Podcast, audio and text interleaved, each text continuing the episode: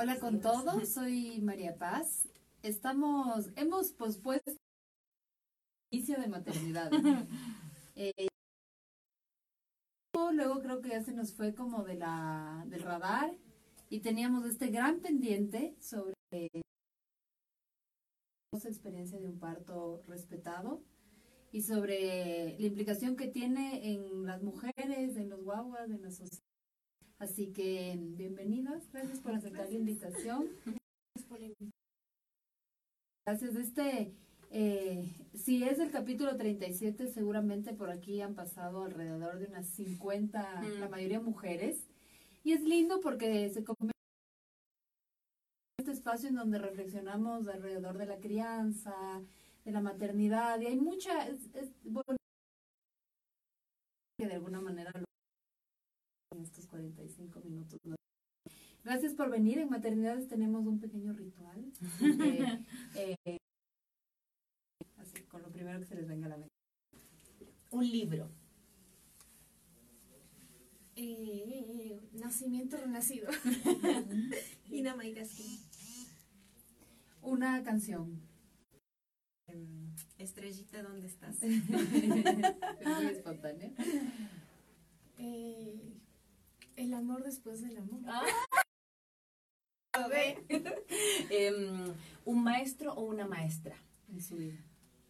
Uy, Liliana. Mis hijos. Mm. Eh, desde que soy mamá, soy más. O desde que trabajo con mamá, soy Soy más paciente. ¿Y algún mensaje que les gustaría entregar a sus hijos o a las mamás con que trabajan? Eh, yo quisiera invitarles a todas las mujeres a que confíen en lo que sienten desde la entraña. Madres y no madres, futuras madres. Mm. Y yo a mis hijos, bueno, decirles que les amo y que ellos han sido el motor eh, por el cual estoy hoy aquí, en donde estoy, y haciendo lo que hago. Qué hermoso. Bueno, para comenzar, también queremos pedirle a nuestras invitadas que se presenten. Ellas, em, más que quizás un currículum, un poco algo, lo que quieran decir de ustedes, que quieran que la gente que nos está viendo, que ya se está conectando hasta ahora, sepan de quiénes son cada una, más que nosotros las presentemos. Así que dejo abierta quien quiera presentar. Yo soy María José, yo soy esposa eh, y soy madre de seis hijos, cinco aquí en la tierra, uno ya en el cielo. Em, yo a ver, a lo largo de mis partos he ido cambiando mi vida y mi forma de pensar. Eh, me di cuenta que, el, que mi, lo que más me llamaba a mí era llegar a las mujeres para poder decirles que una forma de parir, que habían varias formas de parir, y que la forma en la que uno trae a los hijos al mundo es súper importante y no es el peor día de la vida ni es una historia de terror, sino que es el momento más hermoso o más amoroso de la vida de una mujer. Gracias, Bueno, yo soy Paola Solís. Para mí, mm, soy Dula hace más o menos un poco más de cinco años. Eh, mi formación inicial es en psicología y a partir de mi trabajo de muchos años con familias empecé a vincularme con la maternidad y a identificar, bueno, y la paternidad también, ¿no? identificar todo este mundo de aventuras y desventuras también mm. que se manifiestan en la crianza. Y eso me llevó a acercarme a las mujeres desde la etapa de gestación. Y así empecé mi camino acompañando partos principalmente. Y ahora acompaño todo el proceso primal, desde la gestación, el parto, el posparto también, a veces también un poco antes, la preconcepción. Bueno, muchas gracias por estar aquí. Em, la, la Connie y yo tuvimos, esto va a ser un programa bastante personal, íntimo, porque es un tema que la Connie y yo hemos hablado un montón de veces porque tuvimos la suerte de tener partos maravillosos. Y mm, dimensionar lo que es tener un parto maravilloso, ¿no es cierto? El, el hecho de yo siempre digo que el, parto es como el momento más místico que he tenido en mi vida, que jamás me he conectado tanto con, el todo realmente, ¿no? A pesar, y por otra parte es como esta batalla, esta batalla con el propio cuerpo, con la, con, la mente de uno. Entonces, decirles cómo, cómo ha sido sobre todo para ti, Paola, eh, ver esto como desde el acompañamiento. Porque, claro, yo pienso en mi parto, pienso en mi parto, en mi experiencia, en esa intensidad, pero cómo es acompañar ese momento tan Sublime. Sí, tan sublime, tan delicado también, porque es como a- a- igual de poderoso, igual de delicado, ¿no? Entonces cuéntanos un poco cómo ha sido eh, justamente lo que decías al comienzo, ¿no? El hecho de que las mamás puedan, finalmente es como conectarte con tu propio poder, creo que esa es como la receta, al menos para mí, como la receta del, del parto eh, desde, desde dentro. Sí, Mm, bueno, como decían también al principio, no hay un solo tipo de, de parto, ¿no? Hay una, hay una frase muy famosa de alguien anónimo, además, que dice que cada mujer pare como es, con toda la historia de su vida. Entonces, es a la, a la vez, como tú dices, también un evento súper empoderador, debería ser al menos, pero también es muy vulnerable. O sea, la mujer está expuesta porque toda su sensibilidad, su percepción, todo lo que vive está súper potenciado en ese momento, en este abre para parir. Entonces, pare con todas las herramientas que tiene y también tiene mucho que ver las condiciones del entorno. Entonces, por eso es importante hablar también de, por ejemplo, cómo cuidar, cómo proteger un, un- un parto, para que Ujú. todo lo que ya viene dado en la misma mujer pueda expresarse en la mayor comodidad, en la seguridad, en la confianza, en la contención, en el amor, ¿no? Ujú, Y, y tiene mucho que ver las condiciones del entorno. ujú, Desde el acompañamiento, en ese caso, bueno, las dulas hacemos un acompañamiento que es más como una contención física, psicológica. Como tú dices, claro, uno piensa a veces en el parto y piensa en este evento que es el cuerpo, ¿no? Un Mm, cuerpo que mm. se abre para otro cuerpo que, que nazca. mm. Pero para que eso suceda, tiene e- ese proceso del cuerpo, esa transformación pasa por todo lo que está en nuestras emociones, de nuestros pensamientos. Entonces es una experiencia, creo que por excelencia, íntegra de ese ser, en esta expresión de dar la vida a otro ser. Mm. Entonces el acompañamiento lo que procura es entender esto, entender los momentos, porque hay varios momentos ¿no? en un parto, y tratar de mm, adaptar lo que está sucediendo a las necesidades de la mamá. Entonces, bueno, un poco yo consigo así el, el acompañamiento y también desde un entendimiento tal vez un poco más técnico, ¿no? En diferencia, por ejemplo, del acompañamiento de la pareja o de algún familiar claro. o de alguien que sea Claro. afectivamente cercano a la mujer. Claro. Ese es otro tipo de acompañamiento que es indispensable también. Claro. Eso también es una fuente de seguridad. Sí. Eh, el acompañamiento, en este caso, digamos, de una dula es, sí, un poco más entendiendo procesos fisiológicos del Mm. parto que se puede recomendar en determinado momento para una apertura de la pelvis, digamos, Mm. posturas, posiciones, medidas de confort más localizadas según lo que se va a necesitar, más o menos por ahí. algo. Me encanta esta frase de un cuerpo que se abre otro cuerpo. Es, pre- es tan visual. Eso es lo que pasa, ¿no? Es impresionante. O un- y una vida que se abre otra vida. Y luego. Exacto. Es, em, es importantísimo cuando, bueno, por ejemplo, mi experiencia, yo no he tenido bebés, entonces mi experiencia se basa a partir de lo que yo he ido aprendiendo de las mujeres que he acompañado. He sido muy afortunada de poder participar en diferentes momentos de los procesos de las mujeres. Y mm, a, a la vez de, ¿no? de, de- de- eh, también hay cosas que son similares y que también es muy, es muy hermoso reconocer un montón de situaciones y condiciones que nos unen a todas, ¿no? Como Mm. mujer, como entonces, yo lo que sugiero igual a las mamás siempre es como cuando, por ejemplo, oyen experiencias de, de, de otras mujeres, Mm. digo, a ver, toma lo bueno, lo que consideres que te sirve y de ahí tú vas a ir construyendo tu propio proceso. Mm. Y, y, el, y el ritmo de cada parto es, es único también. ¿no? Mm. Entonces, saber que cada persona, cada mujer tiene su ritmo y Mm. que puedan validar esas necesidades que se expresan cuando están en una labor de parto, en el parto, para permitirse vivir una vivencia lo más positiva y totalmente que sea amorosa, y yo les digo, así sea intenso, porque puede ser intenso, Total. y eso Sí. también es relativo, Sí.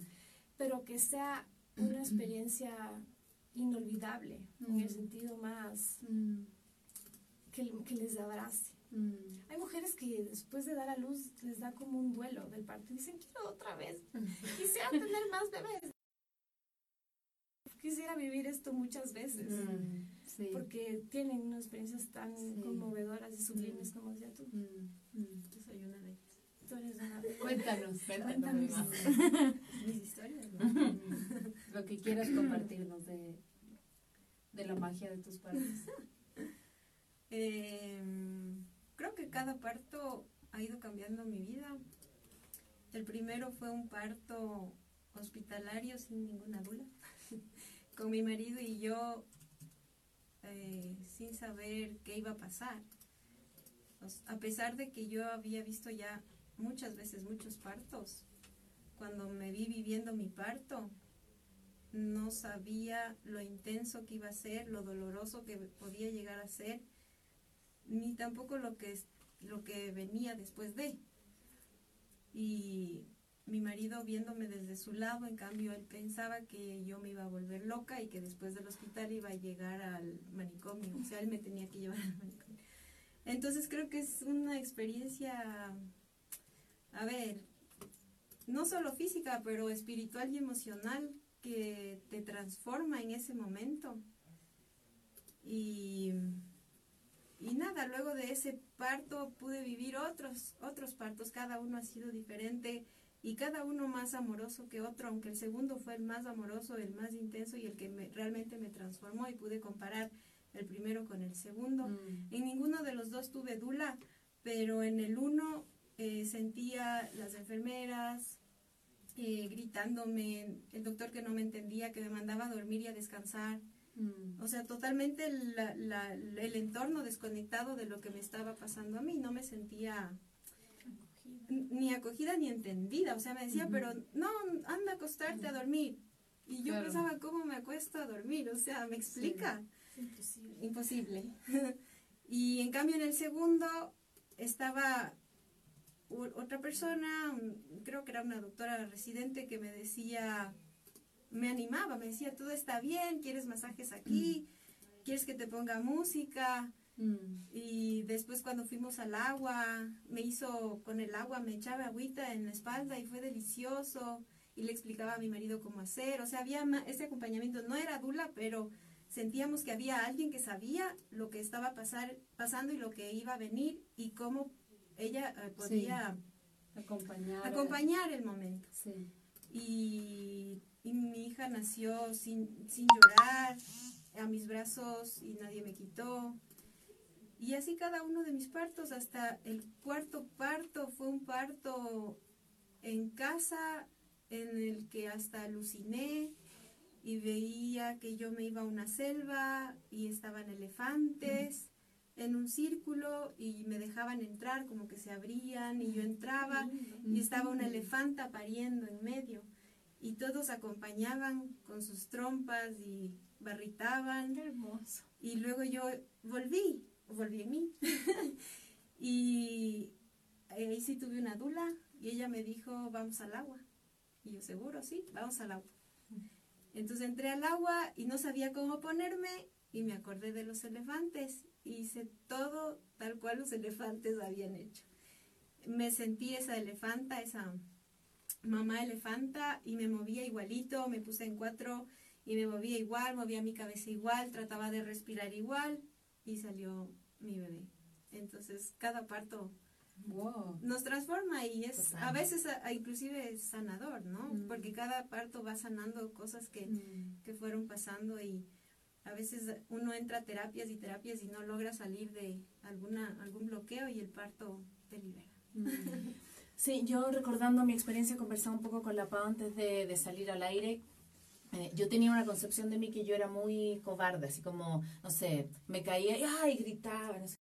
Pero lo que tenía súper claro es que quería tener un parto eh, normal, sin anestesia, nada. Y después de salir del parto me acuerdo que me sentí tan poderosa, o sea, como esa sensación de como dije, ahora ya nada me vence, así como, y, y- y me acuerdo que estaba súper... em, como energética. O sea, terminó el parto y yo me sentí así como, no sé si que venga el siguiente, pero, Mucha pero vitalidad. mucha vitalidad. adrenalina. Y, y también tengo la sensación de que el tener un parto como poderoso, justamente la palabra, empodera a la mujer y a la pareja, si tienes la, la- la posibilidad de tener a tu pareja al lado, como de una nueva paternidad, o sea, como sea el primero, sea el cuarto. Entonces me parece como, como lindo poder transmitir esa posibilidad de hacerlo, ¿me explico? Porque yo creo que a veces cuando yo lo converso con algunas amigas me dicen, no, pero es que qué miedo, eh, no sé, yo me el dolor, como, hay mucho miedo detrás de como algo que es tan orgánico también. No sé Pues cómo, creo cómo que hay ven. muchas historias de terror que Sí. te van contando que les Sí. fue mal, les fue mal. Y les que fue se mal. transmiten. mm. Ajá. Claro, con respecto a eso es importante, creo, señalar por qué hay muchas historias de terror. Y en ese sentido, por ejemplo, cuando yo hablo con las mujeres, les digo, como, no es solo parir por parir, sino es cómo quieres que sea ese parto y ese nacimiento de tu bebé. Y es como entender un poco cuáles son sus opciones y de tom- poder tomar decisiones informadas sobre el proceso que viven, ¿no? Porque a diferencia de, de otras personas que están, digamos, en un entorno hospitalario, ellas no están enfermas, como sabemos, ¿no? Claro. Entonces, el tratamiento sí merece otro entendimiento, otro tipo de prácticas, que lamentablemente aquí en el Ecuador todavía tenemos una deuda inmensa con las experiencias de maternidad. Y es em, poder tomar un poco, la, tomar, ¿no? Un poco, tomar las riendas definitivas del proceso y poder construir con el especialista que hayas elegido para que te acompañe, construir un poco ese camino. Que siempre va, hay mucha incertidumbre ¿no? en el parto, pero sí tenemos la capacidad de conocer las opciones, saber más o menos qué queremos y en la marcha ir tomando decisiones que digan, bueno, entiendo además la, la implicación que tiene que, por ejemplo, me pongan pitocin, ¿no? O que, o que me pongan el monitoreo, me hagan monitoreo muy seguido. O sea, todo eso tiene una implicación. Son procedimientos que, que llevan a que la labor de parto vaya alterando el ritmo. Entonces, el momento que una mujer y, y una familia se, se informa sobre cuáles, cuáles son las posibles complicaciones o las recomendaciones, sugerencias, además ¿no? de permitirse sentir en el momento. ¿no? Las dos cosas deben conjugarse siempre para que la experiencia sea gratificante, Hay este, mm, hay este gran debate, ¿no? Eh, sobre la institucionalización del parto, digamos, eh, y cómo la gente que defiende, o sea, la corriente que defiende esta, esta medicalización del parto siempre habla como de la de la baja en los índices de mortalidad eh, materna de partos en casa que había antes, sobre todo en el campo, ¿cierto? Eh, que a mí me lleva a otra reflexión, porque por ejemplo, la CONE y yo venimos de un entorno, digamos, social en el cual eh, puedes eh, usualmente pagar un parto humanizado y respetado. Yo trabajo con madres jóvenes de, de entornos vulnerables en donde esa simplemente no es una opción, hay mucho miedo a dar en la casa y la atención en lo público, digamos, es, es lo que es, ¿no es cierto? Entonces, como que este cruce de la clase con respecto a, a, las posibilidades que tienes de tener un buen parto, como tú dices, genera una deuda enorme. Eh, por otra parte, se habla de un avance médico, digamos, en el sentido de evitar muertes maternas, muertes infantiles. ¿Cómo, ¿Cuál es su análisis frente a esto? A yo creo que sí, en parte, mm, yo no creo que dependa mucho de la clase, ¿no? O de que si tienes o no tienes dinero, porque yo creo que sí hay eh, parteras capacitadas que no cobran mucho o que hacen trueque y que es una opción. Yo más bien creo que es una falta de, de conocimiento, de saber qué es lo que hay y qué es lo que yo puedo exigir, cuáles son mis derechos y cómo es el parto que yo quiero. Me- creo que ninguna mujer se sienta un día a escribir y dice yo en mi parto quiero estar con mis calzones, yo en mi parto quiero Mm. comer un pastel de chocolate. O sea, nadie piensa qué es lo que quiere en su parto, simplemente recibe lo que la corriente y el sistema te lleva a hacer. Voy a parir, ¿a dónde? voy? A la maternidad. Ni siquiera piensan en que un parto es algo tan orgánico que no deberías hacerte atender por un ginecólogo, sino por una obstetriz o una partera, porque ellas son las que han recibido esa capacitación para recibir partos sanos. Entonces, ahí ya viene como este sesgo. Yo tenía el dinero y yo fui a pagar a un hospital y yo recibí violencia obstétrica, sin violencia obstétrica. Entonces, conocía totalmente lo que iba a pasar en mi parto y cuáles eran mis derechos, qué es lo que yo podía exigir. A pesar de que muy poquitas cosas, por ejemplo, yo quería que mi hijo venga conmigo en mis brazos y que no se lo lleven a neonatos. Hablamos, no había ningún inconveniente. Y el rato que salió me lo quitó, siendo él el jefe de neonatología. Y le digo, pero había un amigo de la familia además. Y me dice, lo siento, son, es el protocolo. Entonces... ¿Y qué haces ahí? Porque estás en un... A pesar de esto de estar empoderado, pero estás vulnerable. Porque no, y no solo vulnerable, estás amarrada en la camilla. Puedes decir no. O sea, sí puedes, puedes reclamar, pero ¿cuándo? Cuando te has informado y cuando sabes lo que quieres.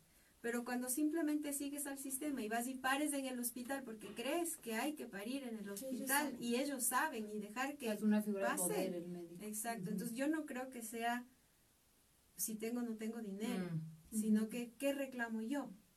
Ahora claro que hay muchas mujeres que no van a estar pensando que pueden reclamar algo en su parto, pero eso es lo que yo creo que nosotras tenemos que empezar a hacer, ¿no? Y contar, ve, mi parto fue así y esto es posible. Y busca a quien te dé este parto. No te quedes con ese ginecólogo que en tu parto anterior te hizo una cesárea porque se le ocurrió. Busca otro, busca, pero muchas veces no buscamos, no nos informamos y la información es poder. Sí. Aquí también pasa algo que es muy común y es que muchos de los procedimientos médicos no van ni siquiera, no están alineados con las mismas recomendaciones ni de la OMS ni de las guías de práctica clínica del Ecuador. O sea, el Ecuador tiene una normativa que es bastante buena, alineada a, la, bueno, a lo que dice la OMS, que si vamos a hablar en términos científicos, esa es una, son recomendaciones basadas en la evidencia científica, ¿ya? Pero eso no se respeta al momento de la práctica. O sea, partimos desde ahí. Entonces, muchos de los procedimientos que hacen los médicos, por ejemplo, de rutina, son procedimientos que ya no se deberían hacer. Por ejemplo, la famosa y temida, episiotomía, ¿no? Sí. Que yo ahorita estoy trabajando con una pareja y la mamá me dice, por ejemplo, la semana pasada me dice que el ginecólogo de ella le, le dijo que él en toda su práctica solo una vez no ha hecho episiotomía. Entonces, claro, la mamá me, viene eh, un poco comentaba eso yo le digo, bueno, ese es un indicador de qué tipo de, cuáles son tus probabilidades, cómo va a ser tu experiencia con este médico. Si ya te dice eso de entrada, ya sabes que tiene unas prácticas que ni siquiera son clínicamente recomendadas. Entonces, partir de eso, pero ¿cómo se posiciona esa mujer frente a esa información? Va a buscar alternativas, va a decir, bueno, realmente qué significa este procedimiento. Y la verdad es que sí, hay muchas mujeres que no nos cuestionamos un montón de cosas de la oferta que viene del sistema de salud, sino que asumimos como ellos saben. no, o sea, lo que queremos es, decirles a las mujeres, ustedes saben, ustedes sienten, aduéñense del proceso porque es un proceso natural, no es una patología lo que van a evidenciar. Y no solo durante el parto, sino durante la misma gestación. Porque muchas veces se, se deconstruye el parto, debilitas la probabilidad de, de desde todo el acompañamiento que hace un profesional de salud a la mujer gestante. O sea, una mujer gestante que entra a la consulta. Claro, que le estás bajoneando desde y, y ya le comienza a decir que está estrecha la cadera, que, inclusive usan esta tecnología que nada, no, no, no es ni profesional, digo yo. O sea, no existe, son, es pura percepción. Desde ahí ya le estás debilitando a la mujer, estás minando ese camino que le estás llevando a ese momento que es tan, tan extremo, o sea, es extremo. Entonces, por eso lo, lo, importante es justamente acceder a espacios como este, generar más espacios cada vez para que las mujeres nos comiencen a resonar otro tipo de, de historias. O sea, por ejemplo, sí, la mayoría de testimonios de mujeres que han tenido partos no son muy positivas o alentadoras para otras, ¿no? Entonces, ¿por qué? Vamos a buscar entonces mujeres que sí han tenido experiencias positivas, empoderadoras, para que como los procesos de la Majo. Entonces, al la Majo compartir sus historias, otras mujeres que estarán oyendo capaz yo están podría enterando. algo así de mágico o así de Claro, importante. y, y para muchas se están enterando, se están Sí. enterando ahorita y esto una semilla que va a llevarles a buscar opciones. Sí. Mm, total. De decir, bueno, yo voy a adoptar por esto. Eh, y, y esa frase me quedó era información es poder, o sea, como esta cosa de, em, de no enfrentarse al momento del parto como si tú fueras un espectador de tu parto. ¿sí? Entonces, desde ello siento que también le otorgamos el poder al otro que decida Claro. sobre lo que yo quiero o, o me gustaría tener sobre claro entonces porque una cosa es que hayan complicaciones y todo pero otra cosa es la violencia obstétrica. Cómo ven ustedes Em, yo sé que hay un índice bien alto no solo en Ecuador en Chile también. Em, yo diría que a nivel latinoamericano hay una cosa como no solo de no es satanizar la cesárea sino que es decir ¿por qué hay tanto índice cuando las mujeres podríamos estar en condiciones absolutamente orgánicas de poder em, Parir. parir sí. ¿cómo lo ven ustedes eso acá en Ecuador ¿Por qué hay tantas cesáreas? Sí, porque también el tema como de lo que tú conversabas antes, como de la violencia obstétrica o de que te digan algo, no, sí, sí, lo vamos a hacer, tranquila, y después en el momento del parto sale con otra cosa. La una es porque las mujeres le hemos otorgado el poder a los médicos. ¿Mm? Y la otra es porque ellos no se han entregado a su labor eh, como para acompañar, porque no aprendes de eso. El ginecólogo no aprende a acompañar. El ginecólogo aprende a solucionar problemas. Y donde no hay problemas, hace problema. Y lo único que quieren, yo para mí creo que es la plata.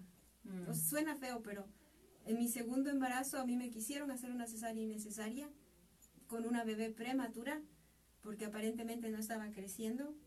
Me hice un eco, le demostré que estaba creciendo y me dijo, no, esto es muy poco lo que está creciendo cada, no sé si eran dos semanas, tres semanas, eh, tiene que ser una cesárea. Y solo era porque se iba de viaje. Entonces le pregunté, ¿y a dónde se va de viaje? Y ahí se sorprendió.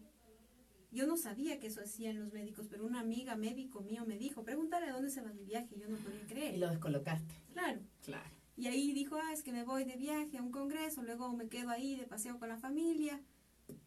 Y entonces, ¿uno qué piensa? O sea, que si él no estaba conmigo, yo no le iba a pagar. Entonces me hacía la cesárea para recibir su, su, Su plata. paga. Mm. Entonces creo que son esas dos situaciones. Claro, y eso está medido, ¿no? O sea, en épocas previas de Navidad, las- Claro. el índice de cesárea sube, o sea, eso está los comprobado. Y no Los solo feriados.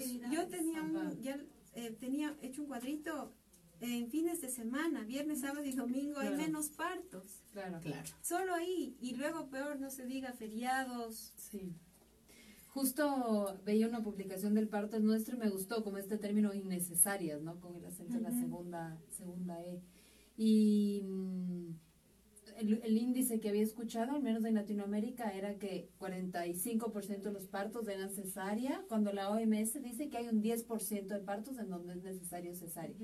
Y a mí eso me genera tanta rabia porque Mm. son tantas mujeres que se les arrebata esta posibilidad. Esta posibilidad que no quiero idealizar tampoco el parto, porque yo también tengo que decir que antes de dar a luz le tenía súper idealizado el parto y, y más bien es un camino de fuerza.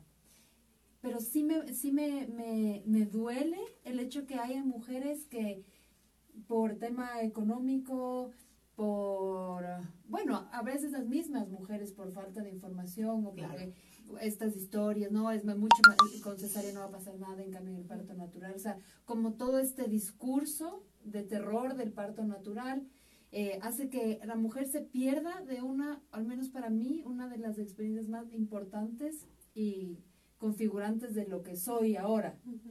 Entonces, creo que el costo que tiene la violencia obstétrica es enorme en, en la vida de las mujeres, ¿no? Em, y justo, o sea, también lo, lo que queríamos con la CONE también con este capítulo era eso, como que de alguna manera reflexionar sobre este tema, empoderar tal vez a futuras madres que nos están escuchando, eh, como tú decías, siempre combinando lo técnico con, con lo orgánico. Eh, un poco Hay una... Solo eh, algo para que tú decías que es hacia la mujer, pero es hacia la sociedad, porque la forma en que tú naces es lo que te hace ser después. Y la sociedad en la que estamos viviendo ahora con tanta guerra, miseria, robos, delincuencia, tanta violencia, yo creo que es porque han nacido tantos niños en tanta violencia.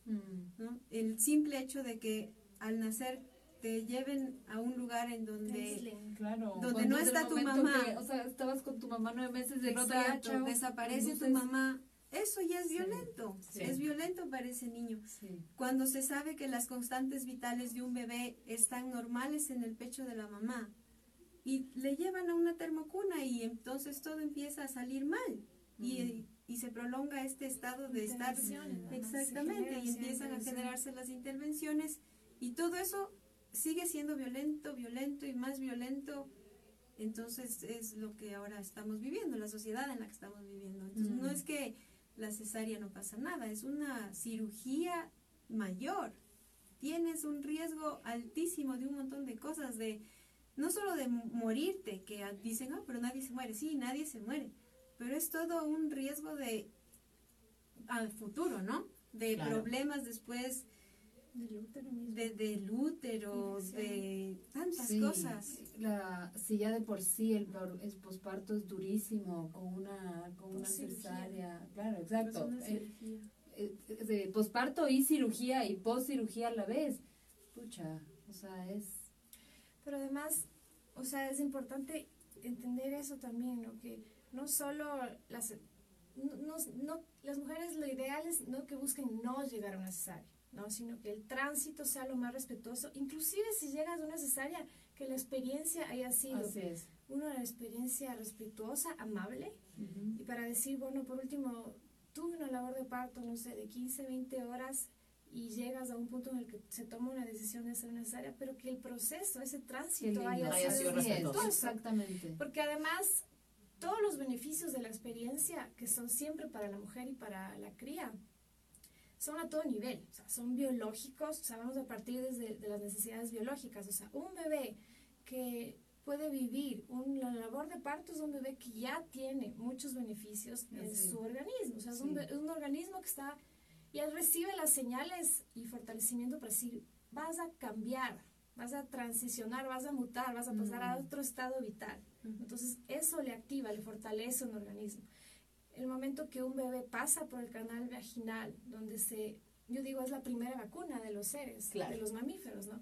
El momento que pasas por el canal vaginal de la madre, el bebé se impregna de todo el microbioma materno que le da una información de un punto de partida de todo lo que es, eh, cómo funcionan las bacterias, ¿no? Las incorpora a su tracto digestivo y después de eso se fortalece con la lactancia.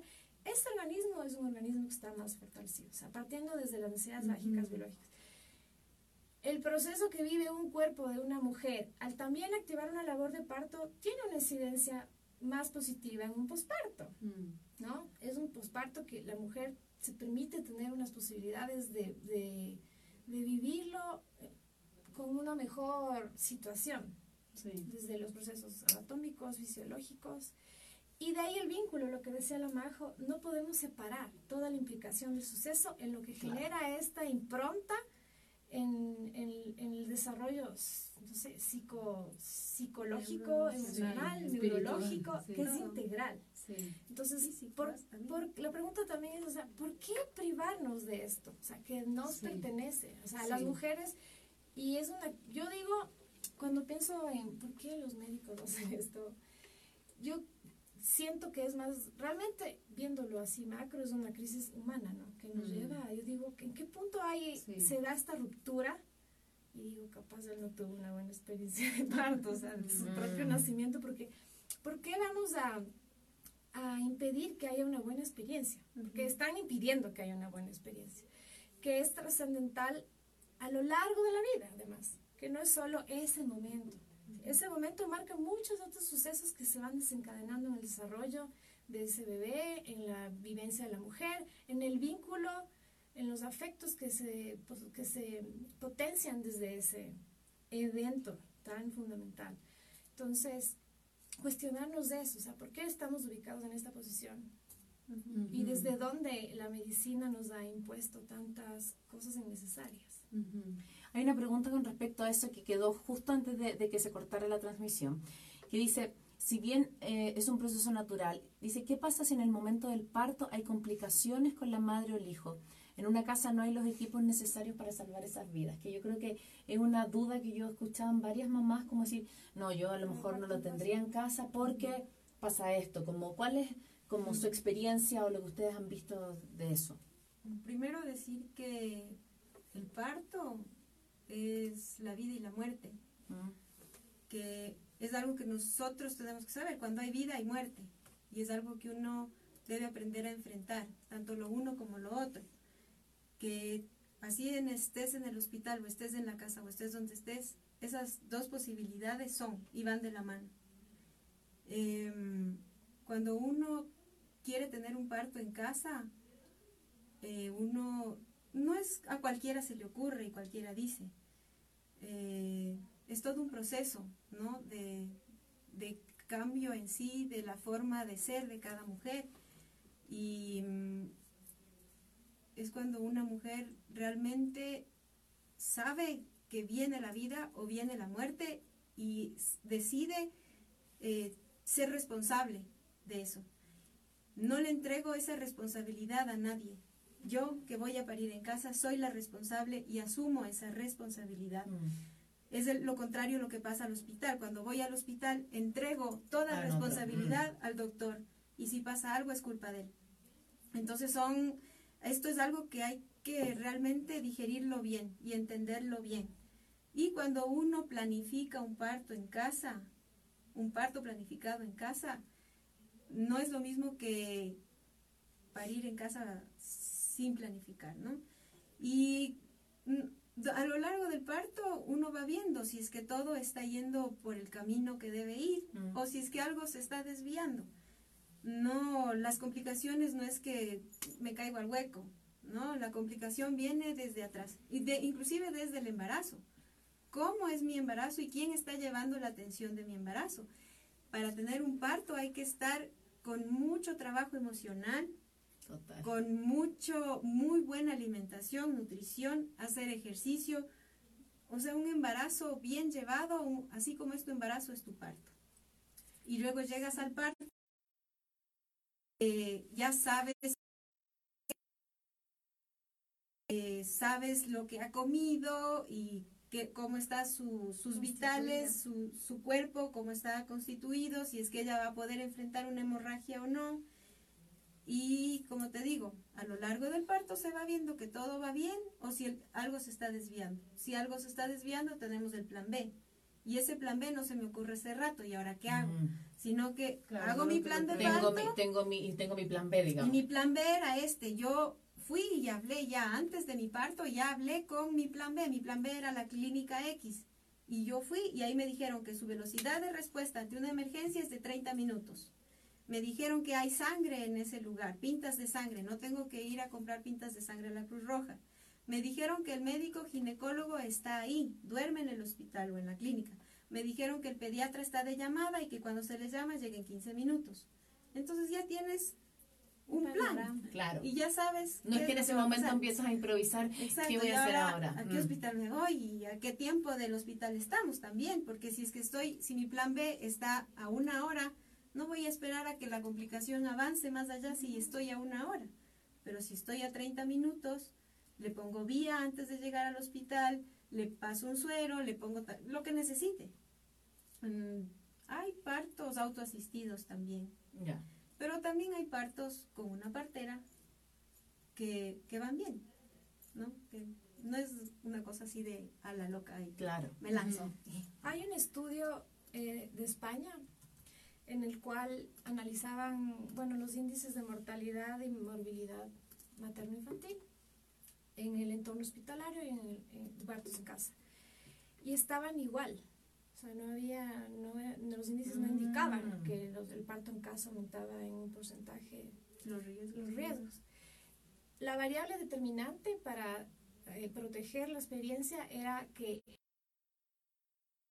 por un- una persona que tenga experiencia en la atención al parto. Entonces, esa es la variable que determina que las decisiones sean más seguras. Y tiene que ver también con lo que la Majo dice, ¿no? O sea, tener, un- tener una estrategia, entenderlas y entender las implicaciones. La Majo dice todo este trabajo de decir, bueno, estas, estas son mis, las condiciones en las que yo voy a elegir conscientemente tener un parto en casa, por las motivaciones que fueran. Claro. Y también decir que el, el parto en casa, o sea, me- los menos de 100 años recién el parto pasa a ser en el entorno hospitalario. Y en esos años también ha ido teniendo transformaciones. En el Ecuador todavía tenemos unas prácticas que son consideradas obsoletas. Si vamos a hablar de otros países industrializados donde el mismo sistema de salud te oferta alternativas para Sí. parir, como por ejemplo en Inglaterra, tú puedes optar por parir en un hospital, en una casa de partos o en tu casa. Y a tu casa inclusive tienes un equipo que va a tu casa y tienes, bueno, hacen el, el plan dentro de los protocolos, el plan B, digamos, pero están estas opciones para que las mujeres digan, bueno, yo opto por esto. Eh, sí. No es una imposición. Mm, No, son alternativas. Claro. Aquí tampoco es una imposición en sí, ¿no? O sea, las mujeres también pueden optar por parir en casa. Lo importante es informarse y yo creo que algo también muy importante ante esa decisión es si tienes pareja, que la pareja esté contigo, ¿no? Porque es, va a estar ahí con toda su, Mm. su proceso fisiológico también, con sus hormonas ahí influenciando en la experiencia. Entonces creo que es, tienen que embarcarse en equipo ante una Mm. situación esta y tomar una decisión consciente, informada y armar un buen equipo y con un buen plan B. Yo me acuerdo que yo tenía como una, mm, un mantra, que era... O sea, como para que en el momento del parto No hay ese. no hay esa, punto esa tensión. Y yo, a diferencia de La Paz, yo no voy a hacer eh, promoción del, del lugar porque no, no es la idea, pero yo lo tuve en un hospital muy conservador de acá. Y La Paz, al revés, lo tuvimos como en dos escenarios súper distintos. Y las dos tuvimos un parto súper respetable. Yo le decía justo a La Paz antes de empezar que yo creo que tiene que ver con varias cosas. Por ejemplo, yo tuve un ginecólogo que me respetó mucho el, plan de parto que yo le hice, así como así al pie de la letra. Entonces yo me sentía tan respaldada que yo en ningún momento dudé que me iban a respetar todo lo que yo pedía. Pero a mí me llamó mucho la atención porque cuando yo fui a conocer este lugar, tenían una sala eh, obstétrica tan hermosa. Tenían la silla holandesa, tenían un montón de cosas, jacuzzi, no sé qué. Y la gente no lo ocupaba. Y yo decía, oye, ¿y esto lo ocupan? A veces decían así como, de vez en cuando. Y yo me acuerdo que me tuve que pelear con el seguro de salud porque ellos me querían, por ejemplo, cobrar aparte por esta sala. Y, y mi esposo, que es bien bueno para pelear, decía, no, porque esa es la sala donde, esa es el, Sala de el- parto. sala de parto. Que tenga todas estas cosas y todas estas facilidades es un plus del lugar, pero no, eh, no me tiene por qué cobrar de más. Y tuvimos que dejar escrito, o sea, como ese, ese tema como de empoderarnos antes para que en el momento me dijeron, oye, ¿te quieres ir a la sala? Sí, me puse en el jacuzzi, tuve todo mi proceso de dilatación ahí, después llegó el doctor. Entonces fue como tan fluido, pero porque yo me imagino, en ese momento no tienes ni las ganas ni nada de pelearte con él, porque es un momento mágico, un No momento debe- no sublime. debería. Y no No debería, debería o sea, ¿por qué? no Eso está no para eso. pasar. Exacto. Es parte de cuidar. Sí.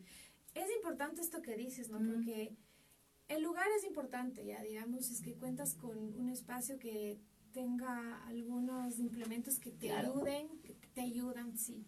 Pero lo más importante es quién, el, quién va a estar ahí, Sí. Sí. quién va a respetar tus decisiones, quién no te va a imponer. Sí, y a la vez confías en, en que es capaz de atender una complicación. Y eso es importante también. Ese es el rol de- del médico. Intervenir cuando es necesario. Exacto. ¿no?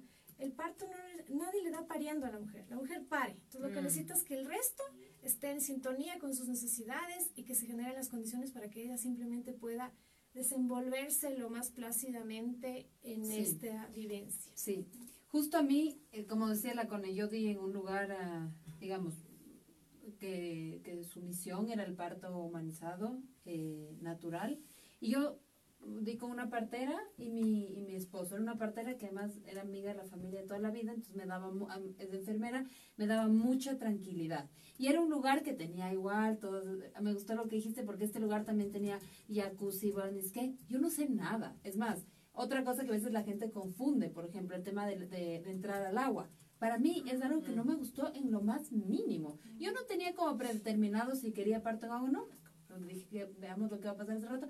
Pero entré al agua y fue el momento más difícil de mi parto. Como que necesitaba tierra, necesitaba estar seca y tener los pies en la tierra, por ejemplo. Entonces, como que también no es que el parto humanizado o el parto respetado siempre tiene que ser en agua. No, o sea, Ajá. es más, mi, pelota. Claro, No lo que, cada Nada, mujer necesita. cada mujer necesita. Es más, lo que yo realmente necesité en mi parto fue vomitar. ¿No saben cómo? En serio, o sea, mi, labor de parto a mí me dolía más mi garganta que mis contracciones. Pero no, o sea, era un fuego aquí. Y o sea, las contracciones eran como pasaban, nomás yo ya no aguanto. ya. aflojando. Ujú. Y de pronto vomité como, obviamente, o sea, como loca y a la hora de luz. O sea, entonces eso, como una experiencia muy, muy particular. Es más, cuando vomité, rompí finalmente el agua de, de fuente. Ajá. Como, y justo, o sea, como que ya, ya había estado unas, no sé, unas mm, ocho horas en labor de parto y no, o sea, no dilataba, no dilataba, no dilataba hasta el vómito y en una hora, es que, qué sé yo, no sé, creo que estaba en una, de- me, me acuerdo, o sea, como que eh, me hicieron un tacto y iba bastante tiempo y me dicen cuatro y yo, no puede ser, no estoy ni la mitad. Y bueno, ya a la hora vomité, o sea, vomité y a la hora ya di a luz. Entonces también es un ritmo totalmente diferente. No es que cuatro es lo mismo, no es que me iba a demorar lo mismo hasta el parto, sino que fue este vómito magnífico que me sacó este dolor insoportable que tenía y me abrí. Entonces. Y eso, no está en ningún manual. Exacto, manual. exactamente. Es estar ahí, Ajá. ir un poco fluyendo, viendo cuáles son tus necesidades y Luego me dijeron que, que en, digamos, en algunos acompañami- acompañamientos eh, indígenas se, se metía una Una pluma para que la mujer Sí, vomite. como- Ajá. genera arcada y eso ayuda Ajá. a esta zona del diafragma y los abdominal para el pujo, es un pujo. Y como tú dices, no está en ningún manual, no me sirvió para nada el jacuzzi, la bola, la nada, o sea. Claro. Claro. Y hay una cosa súper eh, que conversábamos hace poquito y que me parece súper vital de tenerlo en cuenta. La mujer no está enferma. Eh, en Chile, no sé si acá, dicen te vas a ir a mejorar al hospital. Como si tuvieras una enfermedad y fueras a sacar la enfermedad. Entonces, cuando yo siento que todo el entorno también eh, apoya y está como consciente de lo, de lo mágico y de lo bello que es esta decisión, también es súper fluido. O sea, como em, creo que no, más allá que sea la pareja, si es tu familia, si es tu mamá, si es tu vecina, tus amigas, como que estén en sintonía con lo que tú también quieres para tu parto, eso también yo siento que ayuda mucho, empodera un montón, como que te digan, dale, así como vos dale, dale como tú puedes, como El em, respeto, ¿no? el respeto a tu decisión, el respeto a lo que tú decidas, como yo me acuerdo la cara de mi mamá cuando yo salí del parto y me dijo, hija, así como pensé que en algún momento no lo lograbas, me dijo, así como yo te, te encontraba media loquita, esta cosa sin anestesia, como, y me dijo, estoy impactada, o sea, porque aparte me vio súper fresca. Yo salí a las 3 de la mañana y como les decía, estaba Con lista. Entonces, eh, como cuando tú ves también que tu entorno ve que esto es posible, y que un parto empoderado y un parto consciente no es una locura ni una cosa hippie ni algo que se me ocurrió porque porque también hay mucho mito en eso como ay ya lo vaya a tener sin anestesia para qué si por algo me ya. anestesia tú como pero si yo quiero así Sí. o sea como Y ambas, lo que decías, ¿quieres eso? Y a la vez quieres dar en un hospital eh, convencional. Sí. Bacán. O sea, como que la decisión de la mujer sea mm, la propia. O sea, Sí. con sus miedos, con sus fortalezas y lo que tú dices, ¿no? O sea, y que el camino, o sea, si bien, digamos, si quiere parto natural, lo ideal sería que un parto natural, pero que el camino y cómo se acompañe ese camino sea lo importante, ¿no? Más allá del resultado, porque también hay mujeres que, que sienten mucha culpa por no tener parto natural, ¿no es cierto? Entonces, como más bien enfocarnos en, el, en este tránsito finalmente. Sí. Bueno, chicas. Ay, Gracias. qué lindo tema. Es un tema que a nosotros nos apasiona y que, como les decía La Paz, lo teníamos súper eh, pendiente. Y mm, Y yo invitaría como a, ¿con qué, ¿con qué quieren cerrar? ¿Con qué mensaje a lo mejor le quisieran dar a estas mamás que a lo mejor están o por pensar tener en un hijo o están embarazadas o como desde su mirada de este parto empoderante, de este parto como fluido orgánico? ¿Qué, qué les gustaría decirles?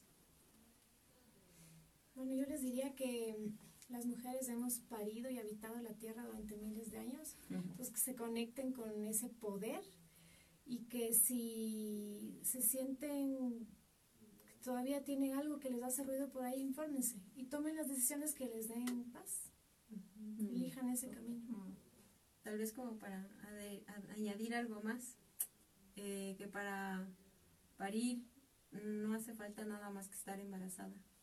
No se necesita nada. Bueno, muchas gracias por escucharnos. Nos vemos en, en 15 días, el próximo martes.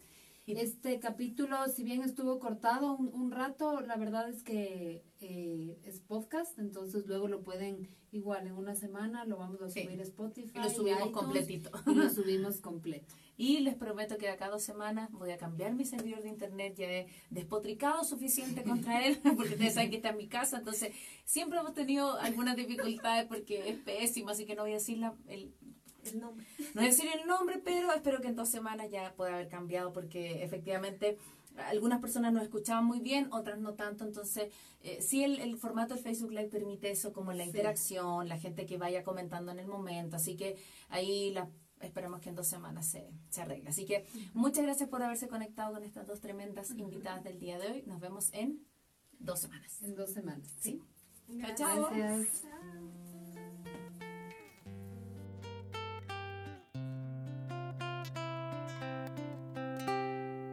chao.